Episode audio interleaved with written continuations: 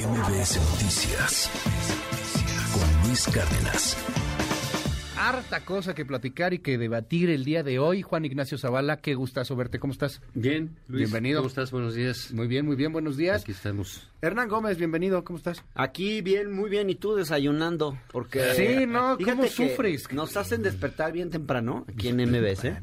Y nos reciben sin desayuno. Sí, no, ni, ni un... Ni Uno torta, ni esperaría, uno esperaría Ni días. torta, el, el desayuno buffet. continental, buffet y nada. Sí. Uno tiene que eres. pasar a la esquina a comprarse su café de una marca que no puedo decir cuál es, Sí, No, pues no. pero que queda aquí muy cerquita. sí. Nos quedan como cinco, muy cerquita. Aquí hay de todo. Pero bueno, bienvenidos, bienvenidos. Hoy es, es una mañana muy intensa políticamente hablando. Este, lo que pasó ayer en la, en la Cámara de Diputados, lo está considerando la oposición como un golazo, como, como algo desaseado. Este, acaba de tuitear, yo sé que no es santo de tu devoción, Hernán, pero acaba de tuitear hace un momento, Ciro Murayama, diciendo, eh, pues entre otras cosas, que esta es la primera reforma electoral que viene desde el poder, no desde la oposición, y que se Y- hace además sin, sin debate. Eh, ahora me gustaría comenzar con Juan Ignacio Zaval. Ahorita vamos Va, contigo, si te parece. Sí, sí, Juan sí. Ignacio, ¿qué opinión de este rollo? De, de- La reforma, la lo que reforma. pasó ayer en la diputa- con diputados. Pues mira, sí es cierto, ya lo había comentado José Waldenberg, ¿no? Lo de... O sea, que el INE se fue construyendo y todas las leyes electorales desde la, la parte opositora. Bueno, pues este, pues tiempos nuevos, tampoco este todo tiene que ser como era antes, ¿no? Si no, no Claro. vemos. Digo, oye, no necesariamente lo que sucede ahora significa una evolución Ajá. respecto a lo que había, pero pues, tiempos nuevos, cosas nuevas, así está el asunto, ¿no? Eh, ¿Qué es muy desaseado lo que hace Morena? Pues díganme qué hace aseado Morena. Nada. Ni siquiera su desfile en marcha, que fue bastante multitudinario. Ahí lo fueron a ensuciar con sus, con sus acarreados. Pero en fin, es un eh, reflejo claro de, de, de- de este partido en el poder, de Morena, ¿no? De este, este, este modo autoritario, este modo antidemocrático de ser. Eh, es muy eh, penoso ver, fíjate, el PRI en aquellas épocas donde era un partido que aplastaba, pues tenía buenos tribunos, muy buenos. Eh, entonces ya por lo menos al final había muy buenos debates. Sí. ¿no? Entonces en la oposición pues decía, bueno, pues este... eh, Pues uno de ellos era perdimos Porfirio la- Muñoz per- Ledo. Perdimos la, la, la, en la votación, pero ganamos el debate, ¿no? Era Sí, lo, lo de sí, era el- siempre. era el- Ah, ah, el PAN siempre eso. salía con eso, ¿no? Siempre salía con eso, pero Ajá. bueno, digamos, era una de las eh, formas que había eh, en, en el, en el legislativo, que ahora pues ya no hay, es verdaderamente todo tan, tan, ¿cómo te diré? Tan morena, ¿no? O sea, tan estilo morena, que lo que se ve es pura estupidez a esta señora, señore, no sé que sea... Ah, que Clemente. quiere, eh, sí, que quiere a, a que... Que quiere no, que- que nombrar Messi a sea- Lionel Messi persona non grata, eh, cosas en lo que, ojo, Sí es no bizarro, es que se ¿eh? vaya eh, eh, una cosa distractora, es que es una es un modo de ser de una fuerza política, la estupidez, la ocurrencia de manera sistemática, porque por otro lado no dan el debate en, en ese sentido, por lo menos, por lo menos ahí quizás en el Senado hay, hay, hay un poco más. Es un intento eh, desesperado de- del presidente López Obrador por hacer algo eh, en ese sentido contra el INE, que ahora es su, su, su gran enemigo. Déjame decirte que creo que eh, esto es, si revisas, no sé, los comentarios de muchos desde principios de año, pues esto es parte de la estrategia de- del presidente de mantener ocupada a, a- a su oposición. Sí, eh, mantenerla rabiosa y rabiando, ¿no? Por, Distraída. por- por las cosas que es. No, no distraída, enfocada, pero, eh, pero Enojada. chinchándola, molestándola, Ya. que bueno, en eso, eso, eso es bastante eh, comprensible. Y por el otro tiene a su gente después del, del desfile que hicieron, este, pues los tiene, los tiene muy, muy, muy activos con esta cosa en contra del INE, etcétera, que tiene un reflejo político más allá de una declaración, que es esta votación. Entonces, bueno, siento que seguimos en, en- en- en lo de siempre, divididos unos Y- así y otros así. Y con todo anda enojado el presidente, ¿eh? Amaneció medio enojado, este, ya, ya le pasaron la reforma secundaria. Hay quien dice que Bueno, estas ya, leyes secundarias Hoy no tuve pueden el ser gusto de ver peores. la mañanera. No la estás viendo, no, pues andas Por- por acá. eso- por eso Pero yo pudiste siempre la veo. desayunar. Fíjate que no lo veo ¿no? enojado. ¿No lo ves enojado? No, para nada. No. Yo lo veo colérico. Es, ya es un viejo rabioso. hombre, claro sí, que no. cómo no, anda No está encolerizado enojado. todo Claro el que no, eh, para nada, para nada ando No. enojado, hombre. Ta- ta- contento No, no, pues, está, pero ya le pasaron su segunda reforma. lo Anda amargado, porque ¿no? ya va a terminar su mandato, ya se va a ir. Puta, Dios te oiga. Que... No, no, ando contento. No, bueno. A ver, ¿cómo, cómo ves este, este tema? Ayer metieron gol eh, los oficialistas. ¿En qué? Pues con su reforma, con la ley secundaria.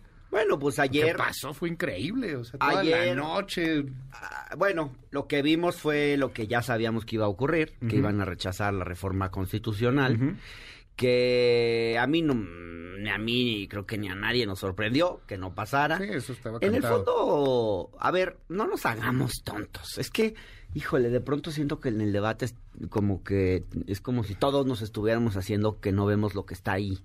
Y lo que está ahí es que al presidente López Obrador le vale un soquete por no usar un término inapropiado para el radio, No sería la primera vez. esta reforma Ajá. electoral.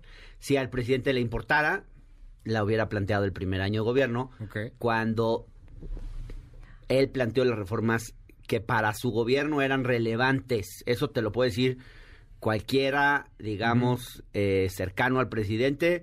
Y es lo que la lógica también nos dice. ¿no? O sea, que las reformas que le importaban, las reformas constitucionales, las hizo el primer año. Y si no, las hubiera, la hubiera hecho el segundo. Ponte que no fuera tan relevante como otras reformas, lo hubiera dejado para el segundo año. Entonces, nunca le importó esa reforma electoral.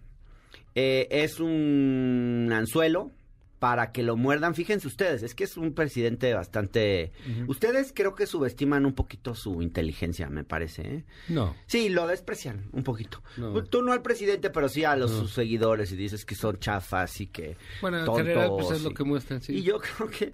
No, yo No, creo que... tienen un espíritu de sin- lacayos Sin ánimo de desviarme, pues. sin ánimo de desviarme, sí hay algunos chafas en el Congreso, Sí. pero... eh, también A ver, hay ¿quién que dio decir... un buen debate de Morena en el Congreso? A con ver, hay que decir que el electorado votó por renovar la clase política no, y bueno. no y si tú esperas tener No, yo dije eso desde al- un a inicio, los yo dije que son cosas nuevas. Pues No, claro, pues no, no, pero porque hubiera- eso pasa cuando renuevas una clase No, política. eso, pero- Llegan gen- llega No, gente bueno, que pues no está sí, tan pues experimentada. bueno, pero también tienes a a, ver, ¿quién viene Andrea Chávez, que es una superoradora y tiene 20 años. No Entonces, sé, bueno, sea. pero no nos desviemos. Habló ella. ayer. Volvamos, sí. ¿eh? ¿Habló ayer? No sé. Chávez? Creo que No sé si no, no seguí la no. sesión yo de ayer. Ok. Pero O sea, para ser Eh, nueva clase política, pues es una bola de lacayos de cuarta, porque no figura nadie. Hay para mucho nueva odio en clase tu corazón, no, Juan Ignacio no, Zavala. Hernán, tú me dices una nueva Demasiados clase política. adjetivos. Te voy a decir Hagamos quién más análisis sociológico Claudia, y menos Claudia Sheinbaum. Ahí te va sociológico. Claudia Sheinbaum, Marcelo Ebrard. Marcelo Ebrard, ¿te parece nueva clase política? ¿De veras? Si ya dijo Claudia Ruiz- Claudia Sheinbaum, los datos. que trabajó con Salinas, No, que era sí. un priista. A ver, sí. eh, eh, A ver, no ¿quién te neguemos lo parece clase política? Sí, claro que Ricardo hay. A Monreal, ver. Adán Augusto, A que ver, era priista, ningún- ¿te parece nueva ningún- clase política? nada Todos. sucede. Manuel Bartlett, No. ¿te parece nueva clase política? Bueno, si me das chance, Bueno, ¿cuál te es la nueva contesto. clase política que Si tú me das a chance, decir? te contesto. Gibran, ¿Cuál, cuál es la, ¿Cuál es la nueva clase política? Gibran, Pues, a ver. ¿y tú? hay figuras eh, del pasado, como en todo cambio eh, político, quedan cosas de lo viejo, evidentemente muchas, pero también si uno ve la conformación de Bueno, las pero cámaras, estás diciendo que se votó por una nueva pues es que no me política. deja hablar. No, No, me deja bueno, hablar. No, nada más estoy diciendo para que se Sí, sí, pero es focus. que hagamos un análisis de datos duros. Fíjate, No, ¿cuántos secretarios dando. de Estado no habían ocupado puestos importantes antes? ¿Cuántos de los diputados? Dime- dime no quiénes son. Hay muchas Dime quiénes son figuras los nuevas. de Estado. ¿Cómo se Román llaman? Meyer, ¿Cómo Luisa se llama María el secretario Alcalde, de Agricultura? ¿Quiénes son? ¿En Albores, dónde? ¿Quién es esa- Albores, quién es él? María Luisa Albores, o sea, Albores, ah, por ah, ejemplo, sí. viene Albores es de una- bienestar, no, ¿no? no, es que ustedes no quieren ver. No. Ustedes no quieren ver. Sí, Ajá. bueno, estamos hablando de la nueva clase Bueno, política. ajá, Me ¿cuál? pidió No, nombres. sí, hay un no, montón no, de no, nombres. Nadie los conoce Es que no más puedo que negar, tú, que no vas a puedo las tamaladas. que hay de una nueva clase política en los México, conoces tú, ahí está gente Bartlett, que no ahí está de- Agrar, ahí está, ¿cómo se llama? Entonces, De la. CONASUPO. ¿Quieres a los grandes tribunos? de Ignacio Valle de la- Oiga, pero Eso tampoco quieres no, no, no, no. eh, Yo quiero saber- A ver, pero, política. pero ¿Qué para canalizar ¿no? un poco el debate, eh, el no hecho de la nueva clase política es por eso la reforma Bartlett. electoral. Sí. ¿La razón qué? O sea, la reforma electoral, no, esto que, no, esto que es se que votó estaba yo ayer hablando de la ahí. reforma No, electoral, pero en una Ajá. maniobra distractora. Bueno, pero para- para cerrar el- en una maniobra que no Yo quería distractora. hablar de la reforma electoral, pero él Está no bien, no, vamos a la reforma Él quiere- electoral. me está provocando con, cosas que no tienen nada que ver. Bueno, a ver, pero volvamos a la, reforma, electoral. Entonces, al presidente nunca le importó la reforma electoral. Esa es la realidad de las cosas. Nunca le importó. Entonces, ¿qué le importa al presidente? Nada. Dos cosas. Lo- De pero fíjense, es que ustedes nada. lo subestiman porque lo creen un ser inferior. Porque de en el fondo, manera. pues muchos de ustedes No, no, lo subestiman no, no, y, sí, y- y hay un dejo clasista de hacia la López Obrador. No pueden, y una persona no pueden aceptar que les da cuatro y cinco y seis vueltas Sí, a mí eh, sí. a sus cabezas. No, depende en qué. Entonces, ¿qué Depende en pasa qué. con que el presidente lo que hizo fue eh, un Con- anzuelo con para que pero para que lo para, para que lo mordieran Ajá, tanto sus seguidores como Sí. sus opositores. Entonces Ay, qué tenemos inteligente. Pues es que el presidente. terminó ¿qué el mes que de noviembre. Que no terminó el mes de que noviembre y ¿cuál es el saldo?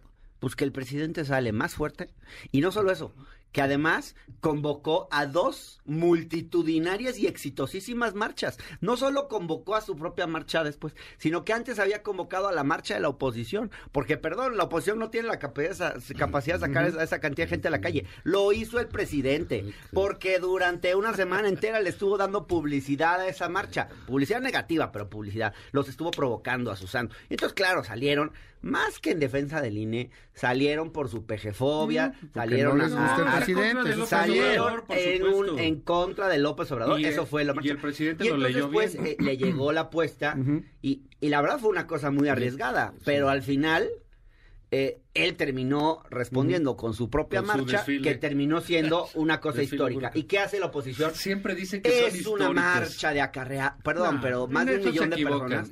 Es una marcha de acarreados, no están ahí por voluntad propia. Ujú.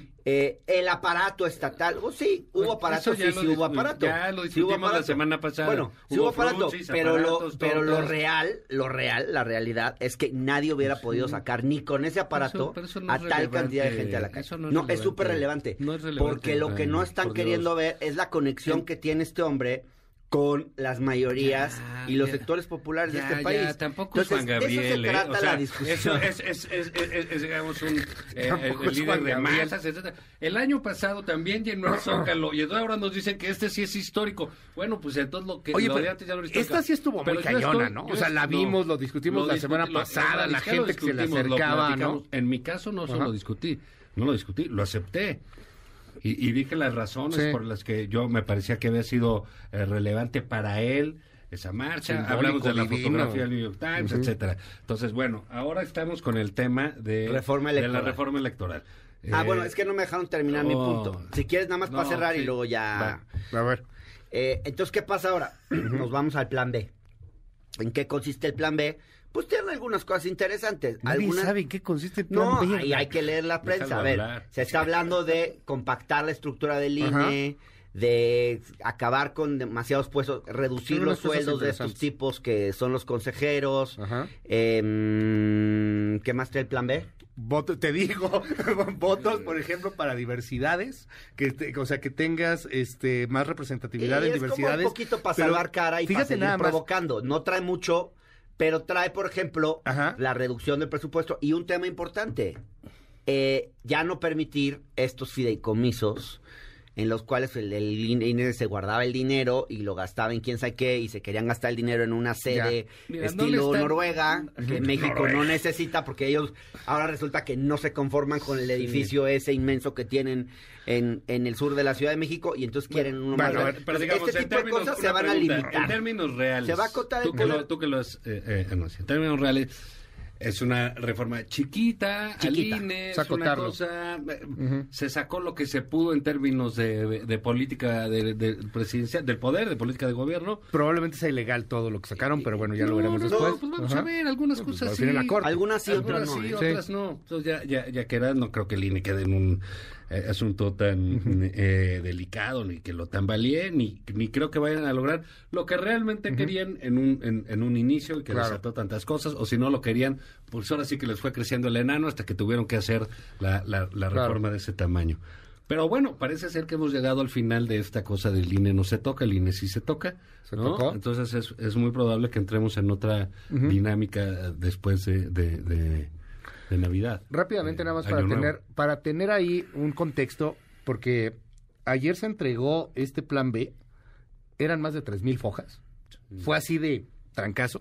El Verde y el PT pidieron tiempo, la oposición sale y hicieron algunas modificaciones en donde quedó contento el PT y el Verde y lo aprueban a final de cuentas cerca de las 2, 3 de la mañana hace algunas horas. Este, ya en pleno, dispensando comisiones, en fin, temas ahí que llaman desaseos legislativos. Rápidamente, modifica seis leyes, reducción del aparato administrativo, lo acota muchísimo, reducción de facultades a la Secretaría Ejecutiva del INE, reducción de 300 oficinas eh, a 264, el voto electrónico de mexicanos en el extranjero, prohibición del uso de instrumentos como monederos electrónicos, que supone que ya están prohibidos, pero bueno, pues seguirán estando prohibidos. Prohibirlos Eh, doblemente. Prohibidos doblemente, ajá. El INE y el tribunal no podrán negar prohibido. registros de candidaturas.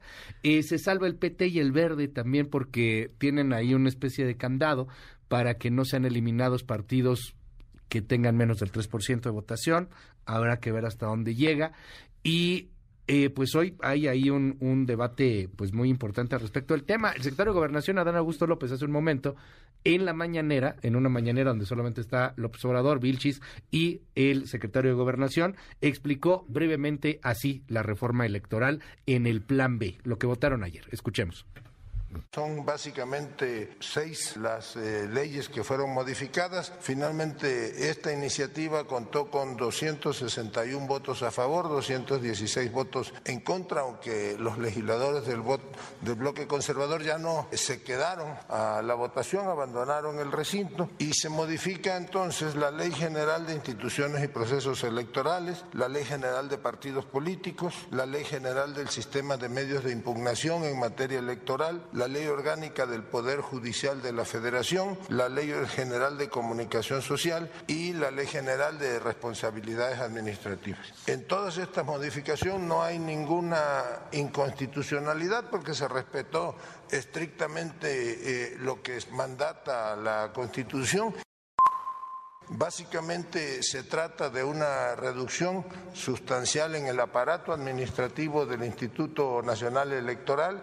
Se le quitan facultades al secretario, a la Secretaría Ejecutiva del Instituto Nacional Electoral, que incluso era quien administraba el gasto del instituto. Ahora se le otorga esa facultad a eh, cinco consejeros designados expresamente por el Pleno y hay una reducción de aproximadamente 3.500 millones de pesos en lo que corresponde a la operatividad del Instituto Nacional Electoral que se complementa con el gasto de los organismos locales o del Tribunal Electoral del Poder Judicial de la Federación y habrá finalmente un ahorro una economía de un poco más de 5 mil millones de pesos en este primer año.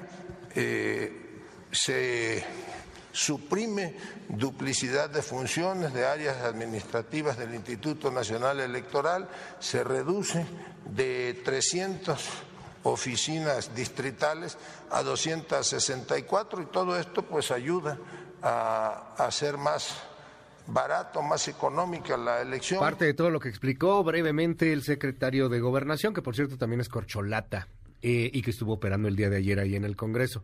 ¿Qué opinión te merece ahora sí, Juan Ignacio Zavala? Bueno, bueno, lo que comentábamos, ¿eh? o sea, creo que ya es una este, pues, reformilla de ahí de lo que se pudo, ahora sí que para fregar Ah, al INE. ¿no? Para darles un... un, eh, Se modificaron prácticamente todas las leyes electorales. Un, un llegue. Eh, por supuesto, no tiene las dimensiones de lo pretendido, de lo constitucional. Entonces, yo creo que es un tirito que sale, pero que sí irrita, que sí eh, molesta a sus adversarios, pero creo que eh, también, eh, eh, digamos, en esta cosa de que, que tiene el presidente de provocar a sus adversarios eh, también, pues ahorita como que ya los adversarios ya van muy alegres a las provocaciones y ya tienen un poco más de idea, ¿no? Y por lo menos a- claro. actúan tal cual y se eh, bueno, se unen, Sí. hacen su fuerza, opositoras, se sienten, se dan, arman cierto espíritu de cuerpo, que me Ya. parece que eso es bueno para la oposición. Bueno, y Bueno, Hernán, en para cerrar principio- lo de la reforma. en principio, yo escucho cosas que suenan razonables. Hay que estudiarla bien y, y sobre todo que no se hagan cosas como improvisadas de bote pronto a la hora de compactar en estructuras, pues que se compacte lo que sí se puede compactar, que se quiten las oficinas que realmente no son necesarias, porque ese tipo de cambios eh, necesitan una ingeniería institucional bien pensada y bien hecha. Y lo votaron en una hora. Ajá, entonces eso como que no suena muy bien pensado. Entonces creo que puede meter un poco a la institución electoral en problemas por esta disputa política. Ahora, eh, sí también hay que decir que el INE es un monstruo y que hemos creado una, institucional, una, una institucionalidad electoral demasiado grande que sí hay que sí hay que adelgazar. O sea, me parece que tenemos un una, una, una cosa muy grande para, para nuestras elecciones. Entonces, yo creo que en principio eso suena bien, ¿no? No, no, no veo tan mal que se quiera compactar la estructura del INE, la verdad. Oigan, vámonos a otro tema ahí. eh, el asunto de los debates. Propone Marcelo Ebrard que haya debates entre las corcholatas. Por cierto, no están juntando a Dan Augusto López, que andaba este, ocupado operando. Pero ya dijo Sheinbaum que sí, que le entraría un debate sí. con Monreal y con Ebrard. No sé por qué no mencionan a Dan Augusto López. Hay que ver si el presidente quiere debates o no quiere debates, ¿no? Bueno, sí, porque la, la verdad es que pues Adán Augusto siempre está ahí de vacilada, ¿no? Le está echando desmadre y eh, cuando se puede, va a insultar a los gobernadores, luego los abraza, se ríe, jajaja, luego se va a operar, o sea, está ahí de, digamos, de... de De plan B. de, de comodín, no, pues, No, en el de- desmadre y, y haciendo sus chambas de secretario de gobernación, Ajá. ¿no? Eh, eso por un lado. Por el otro, eh, pues bueno, Marcelo como que ya anda viendo la necesidad de figurar un poquitín más, ¿no? Este, creo que Claudia, independientemente de, que nos parezca exitosa o no su estrategia, sí es una, digamos, precandidata que está generando eh, muchísimo ruido alrededor de ella, Claro. cosa que no, que no había bueno y malo, ¿no? Entonces, este, pues ahí está moviéndose. Y el caso entonces de Marcelo es el que va eh, digamos, hacer otro tipo de, de- de propuestas, cosas, eh, pues, digamos que uno le parecerían sospechadas en un precandidato, en cuestión de, en materia de legalidad, como juntar 10 mil personas y decir que va a tener represent para darles responsabilidad por los distritos. Tenemos el sí, juramento de Marcelo. ahí, pero, pero bueno, lo que fuera. Ahí está, y en esta medida realmente hay, es una competencia muy injusta para Marcelo, ya no digamos para Monreal, que No, me bueno. parece muy buen detalle Lo Claudia que lo, que lo incluya, pero pues... Y como que pregunta expresa. ¿eh? Sí, Como que sí, fue a porque pregunta va- va- expresa. Y a Monreal eh, sí. digamos, también. Monreal yo creo que está en el camino ya de, de- No va a participar en el intercambio de regalos. Ya no le toca la ya No Navidad. le toca, no lo van a invitar a la esposa. Ya le toca la Navidad Ya adiós. no le va a tocar. Monreal está eh, eh, eh, Ah. pues casi, casi expulsado del asunto. Pero sí creo que eh, falta, como bien dice, pues la palabra del presidente, ¿no? En este juego que organiza el presidente, yo digo que es el juego del peje, como el juego del calamar. Él organiza los concursos, los humilla hace. públicamente, Ya. él dice cómo, etcétera. Lo hace y pues un maravillosamente debate y, y es un debate que, que estaría, pues se- sería interesante eh, eh, ver pues, ¿no? las figuras que quieren competir, pero insisto, creo que ese tipo de, de debates de elecciones primarias en México Ayer, tienen ajá. una consecuencia. Eh, necesitas una eh, cultura un poco más fuerte, sobre todo en el electorado que esté acostumbrado o no eh, a este tipo de cosas.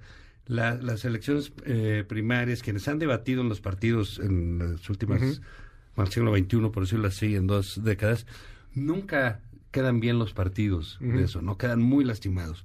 Y el, y el presidente sabe que tiene que cuidar su elección, por eso desde un inicio le vale madre la organización de Morena, dice, va a ser una encuesta Y adiós. Y, y- y yo digo quién y todo, ¿no? Entonces yo veo difícil que se vaya a dar Un debate. un, un debate de esa manera, sobre todo en la medida en que en que eh, Claro. la competencia sea más cerrada. Además, el mismo Marcelo Ebrard está comparando las primarias demócratas con lo que podría ser Ah, es las primarias de Morena. Él es muy fifita, siempre Este, tiene sus resortes. sí, ahí. a- ayer habló Que en Francia, de- quién sabe qué, que no está. de, de Kamala Harris y que nunca se dividió y todo este rollo. Pero a mí me llama la atención, Hernán, ¿tú qué Pobre. opinas? Tú también has dicho, a ver, esto ya está cantado, ¿no? O sea, es, es Claudia. No, me parece muy buena ¿qué la jugamos? propuesta. Entiendo que fue de Marcelo y de Monreal, que de pronto juegan juntos.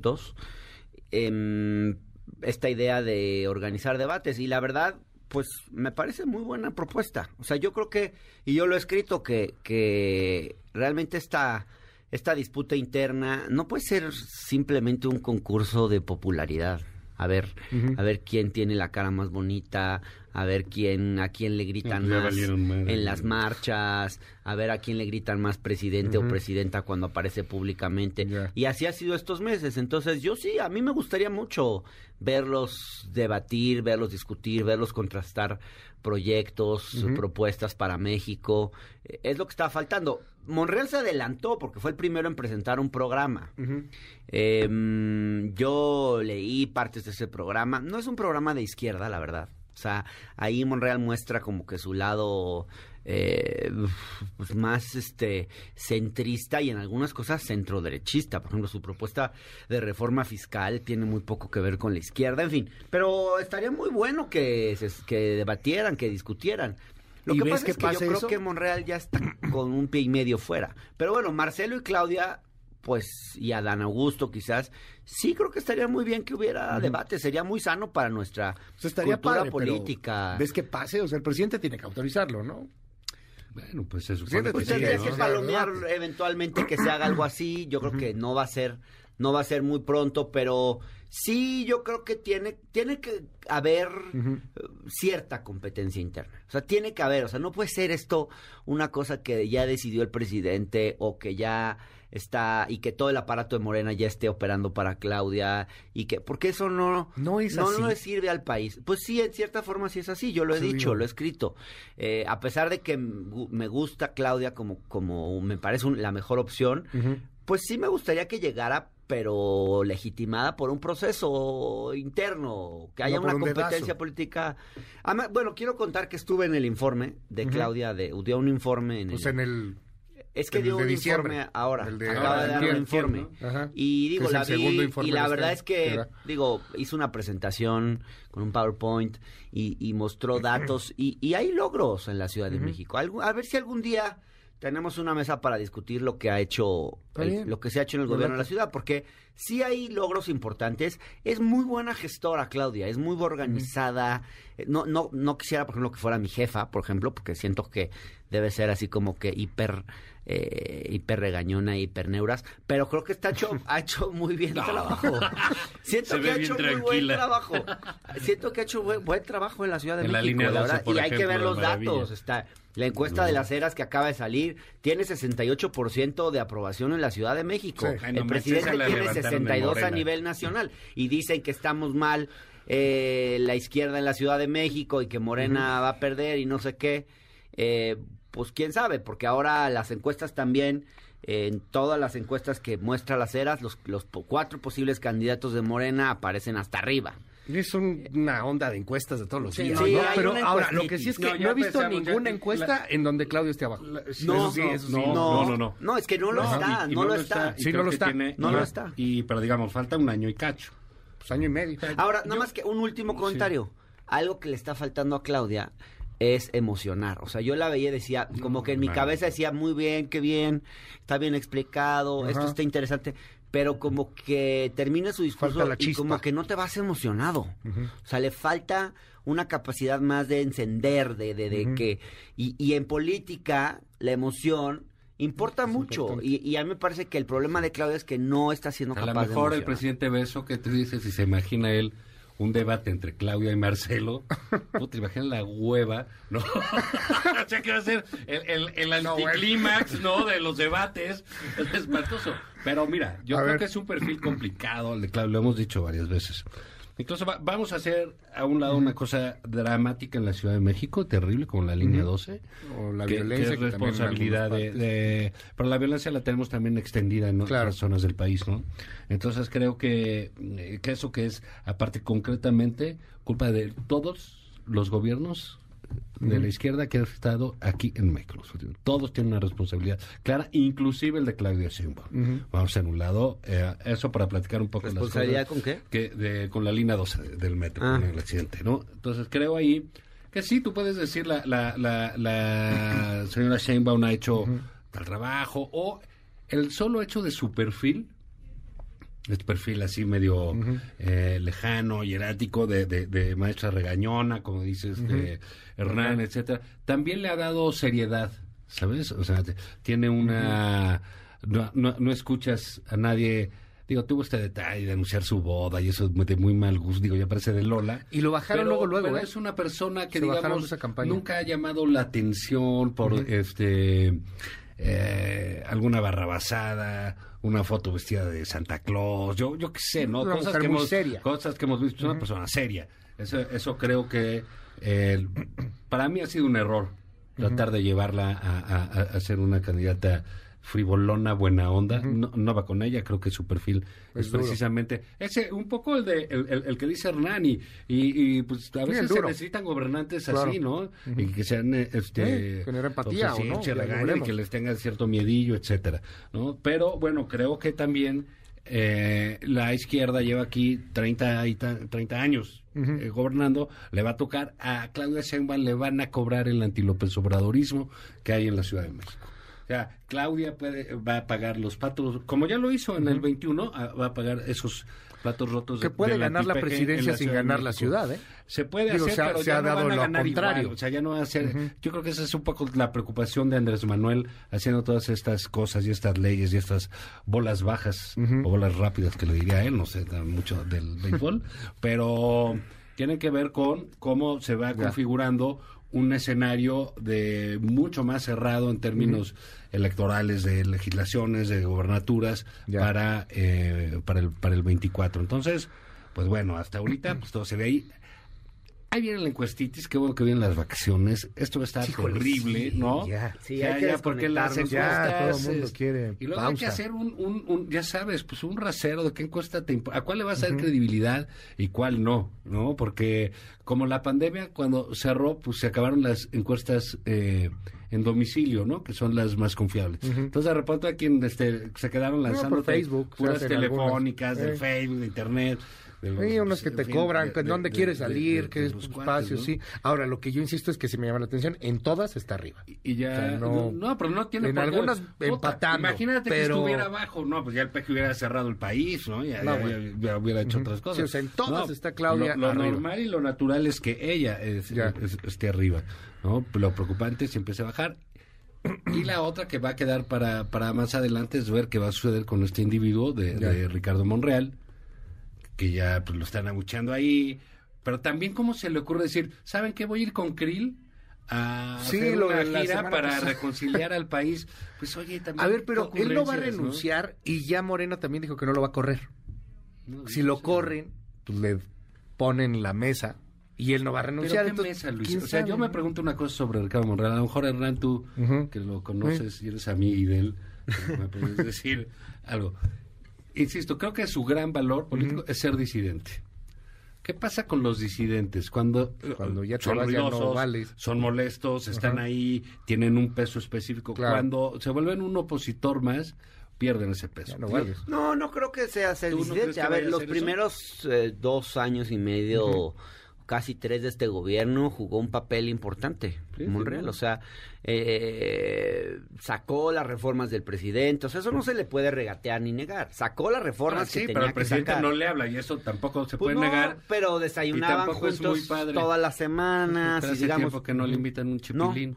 hace tiempo y yo creo que el problema con Monreal es que siempre, siempre tuvo un juego político propio, siempre tuvo esta tendencia como a crear problemas para después ser el el factor que los sí. soluciona. Es un tipo muy hábil, muy inteligente, pero siempre jugando un poco para él, para sus intereses, para quedar bien con cierto dueño de medio de comunicación, con cierta iglesia, con eh, cierto empresario. O sea, él ha ido Un construyendo... neoliberal, dices tú. No, pues un político Un este, de los de antes, de, de, de los... Sí, pues de esos que te gustan a ti, de la vieja Eh, clase política. O sea, Ahora, ¿tú qué decías? Bueno, ahí lo tienes. Ah, Ese- bueno, ahí está. Bueno, pues ahí está. ¿Tú votarías por ¿Quién Monreal? No.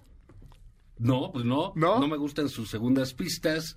Sí, Eh, tiene eh, mucho eh, doble eh, agenda. Sí, siempre Tiene es eso. mucho doble agenda, Monreal. Ese es el Porque problema. los panistas no votarían por Monreal. Yo, yo creo que no hay muchos que ya y se yo enojaron. lo Ajá, entrevisté o sea, hace poquito. entonces- La verdad es una... Ahí está en YouTube la conversación. La verdad, a mí me, me, me impresionó mucho porque sí su inteligencia te... Digo, Ya es muy astuto. yo admiro la ¿no? inteligencia Pues, y la es verdad es que sí es un tipo muy inteligente, muy astuto, sabe torear, salió muy ¿Eh? bien de la, o sea, la, estuvo buena la entrevista. A mí me, me dejó buena impresión como la inteligencia del personaje, la astucia. Eh, pero al mismo tiempo, pues, en un momento yo le dije, a ver, en cuatro o cinco cosas donde él jugó, digamos, un poquito pues para el adversario. Sí, claro. Eh, entonces, como que dices, bueno, la 4T tiene esta agenda, pero ahora resulta que estamos tratando de regular el outsourcing en México y tú juegas Del eh, otro del lado. otro Del otro lado. lado. Se está tratando de limitar los, el glifosato y tú juegas con los del glifosato. Se está tratando de separar el poder económico del poder político y tú le apruebas una reforma a Salinas Pliego para que pasen el tema de este de un, un tema ya no me acuerdo bien fue hace mucho pero un tema de, de que le convenía a sus bancos eh, al banco azteca y así no o sea como que siempre tiene esas cosas que pues que yo creo que le han generado una mala reputación dentro de la 4T la verdad Eh, pues llegamos al final, ya se Sí. acabó el tiempo. Rápido, ¿querías decir algo de la corte? No, nomás que está una, una, un tema muy importante, Sí, que es la no sucesión en menor, la. Corte. Casi no hablamos del Poder Judicial, y el Poder Judicial es importantísimo. Yo creo que es la gran asignatura pendiente en este país, es el gran tema abandonado por este gobierno, la 4T ha desatendido el tema del Poder Judicial. Creo que hubo ilusión con que Arturo Saldívar iba a ser iba a cambiar realmente el poder judicial Eh, se le entregó a él la reforma del Ya. poder judicial y la verdad es que en mi opinión dejó mucho que desear. Y bueno y hoy hay cinco candidatos. Va a estar muy difícil la disputa. Por un lado tenemos a la aparente favorita eh, de la 4T, que es Yasmín Esquivel. Del otro lado, a un eh, Laines, que es muy anti-4T, que es un candidato, pues muy de, en esta visión legalista que el presidente critica cuando dice es que se comportan como la Suprema Corte del Derecho y no la Suprema Corte de Justicia. Creo que Laines es el perfecto ejemplo de eso. Entonces, creo que no sería deseable tener pues a una especie de Marco Cortés, nomás que inteligente, al frente de la corte. Ah, entonces ya no es Porque Marco es un tipo inteligente. Ah, bueno, tienes razón. Entonces ya no es Marco Cortés. Pero sería como tener a un No, opositor bueno. y, eso sería augurar una relación Ajá. muy tensa entre el Ejecutivo. Luego, tener a Yasmín Esquivel, pues sería tener No, una pues la 4T sumisión indeseable. Y además, perdón, pero no tiene buena reputación. ¿eh? No. Hay que, quien conoce el mundo judicial sabe cómo se Pero comporta está Yasmín Ortiz. Mena. Ese iba a decir. Creo que un tercero en discordia Alfredo que puede Gutiérrez ser un muy Ortiz buen Mena. perfil es Alfredo sí. Gutiérrez Ortiz Mena, que estuvo al frente del SAT, que se ha ido acercando a la 4T, pero que al mismo tiempo tiene una postura, ha tenido posturas independientes y creo que es un perfil como el que se necesita en la Corte. Ahora, y los es- otros dos, ojalá- Alberto Pérez Dayán y Norma Lucía No, Piña. Pero pero son difícil que, están. que- que la tengan. Mira, yo Sí. coincido, creo que el Poder Judicial es tan relevante que el presidente le dedica eh, declaraciones de manera sistemática. Sí. Y sí creo que la Suprema Corte ha ido tomando mucha relevancia en, el, en, en la opinión pública en los últimos años. Creo que eso es sano para el país. Ojalá podamos saber un poquito más de cómo va ese proceso. Es un proceso eh, muy de microclima, ¿no? Sí, pero lo de deciden micro, los micro, lo votan entre lo ellos. deciden ellos, votan Sí. entre ellos. A nosotros nos puede parecer un fulanito y vale madre, le tiene que caer bien a cinco de ahí, ¿no? Entonces, ya, ese es el problema. Pero va a ser en enero, yo creo que que se va a abrir un poco ese proceso de alguna manera para poder conocer Bueno, este, este, mucho mejor en este los mes, perfiles. o sea, se cierra en este mes y, Y en si enero ya tiene que estar nuevo o nueva. Ni siquiera platicamos el miércoles que entra otras Pues cosas. vas. Ya no va a venir el miércoles. Oh, Oh, qué la-. Pero bueno, me disculpo de antemano. Que venga Monreal. y todo. Este, voy a desconectarme un poquito. Les deseo a todos un Feliz un año. feliz año, Pásala Navidad, muy bien. todas esas cosas. Y este... Pues así no vengo yo tampoco. No, ya, ya, No, ya, pues que venga, que venga. Ya saben que- No, un abrazo. Hernán, muchísimas todos. gracias. Te seguimos en tus redes. Eh, arroba Hernán Gómez B, de bueno en Twitter. De bueno.